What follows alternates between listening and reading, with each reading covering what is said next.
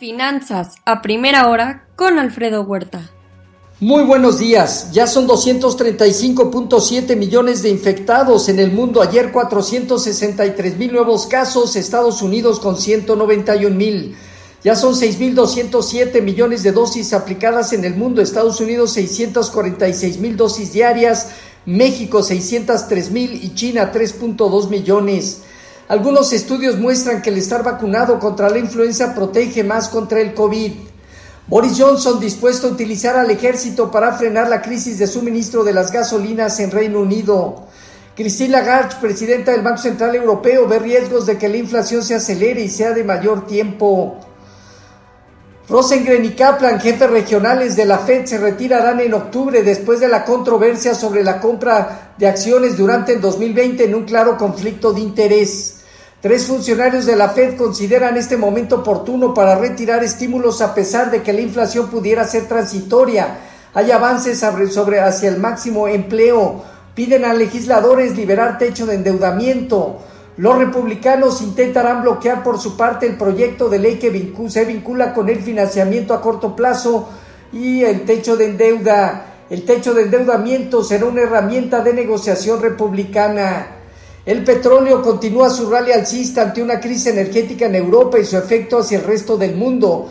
El Brent alcanzó su nivel más alto en 2018. Precios de electricidad, gas, gasolina impactarán más la inflación en el mundo. Hoy estará Jerome Powell ante el Comité Bancario del Senado junto con Jerome Powell e incluirán, eh, perdón, junto con Janet Yellen e incluirán el riesgo de la variante Delta sobre la economía. Los, eh, básicamente la curva de rendimientos de bonos del Tesoro con fuerte presión al alza, el bono a 10 años arriba de 1.54, futuros de bolsa abajo, dólar y petróleo arriba, caídas eh, de oro y plata. Eh, así, el, en Asia Pacífico, sesgo ligeramente negativo, Japón el 0.2% abajo y solo China y Hong Kong terminaron positivos.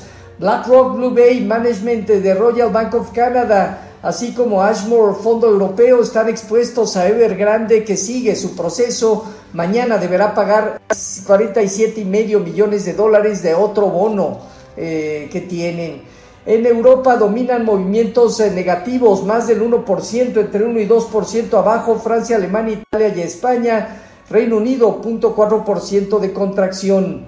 En divisas hoy, un índice dólar que avanza más del 0.2%, el euro en 1.18, de 6.8, abajo 0.1%, la libra arriba de 1.36, negativo.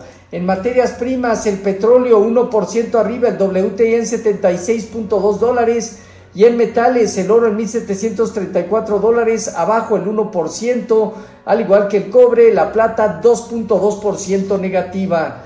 Cierres mixtos de bolsas en Estados Unidos afectadas por el sector inmobiliario, cuidado de salud, utilities, tecnológico y de comunicación principalmente. El dólar ganó terreno y se presionó al alza la curva de rendimientos del bono del de bonos a 10 años.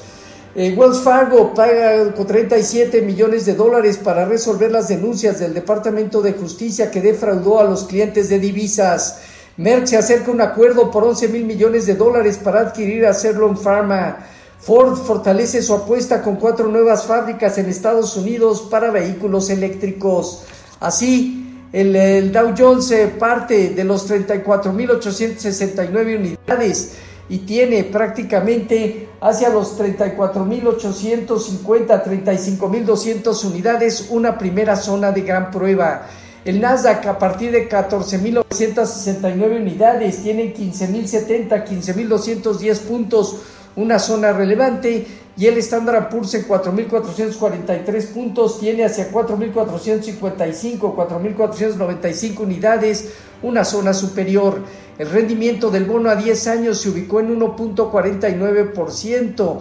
Hoy ya está operando por arriba de 1.54%. En cuanto a nuestros eh, mercados, tipo de cambio terminó en 20.07 a la venta, depreciándose 0.1%. Sigue fortaleciendo una parte baja a partir de 20 pesos eh, y hasta 19.80 y en la parte superior buscará 20.28 en primera instancia y luego hacia 20.50 o 20.60, 20.70. Estará presionado y sensible. Fondeo diario, papel ornamental en 4.55 y bancario en 4.65, latía 28 días en 4.75. El índice de precios y cotizaciones terminó 1% arriba en 51.598 unidades, con una operatividad eh, ligeramente abajo del promedio diario. El principal indicador eh, se mantiene, desde luego, con una consolidación positiva, teniendo hacia 52.000, 53.500 puntos una zona superior y en la parte baja arriba de 51.000 unidades como zona de soporte. En cuanto a la tasa riesgo, país de México se presionó ligeramente a 212 puntos. La balanza comercial fue deficitaria en agosto por 3.902 millones de dólares. Exportaciones aumentaron 9%, importaciones 43%. El desempeño del sector automotriz y de electrónicos con la cadena de suministros afectada por los semiconductores tuvieron efecto sobre estos indicadores.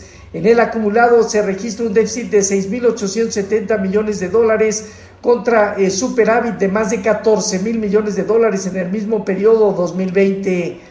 Eh, acciones de Cemex mejoran ante el aumento de la perspectiva de Standard Poor's. Este día, datos eh, de vivienda en Estados Unidos, confianza al consumidor, el testimonio de Jerome Powell ante el Comité Bancario del Senado, emisión de notas del Tesoro a siete años, reservas semanales de crudo por parte del API, discurso de Bowman, gobernadora de la Junta de la Reserva Federal.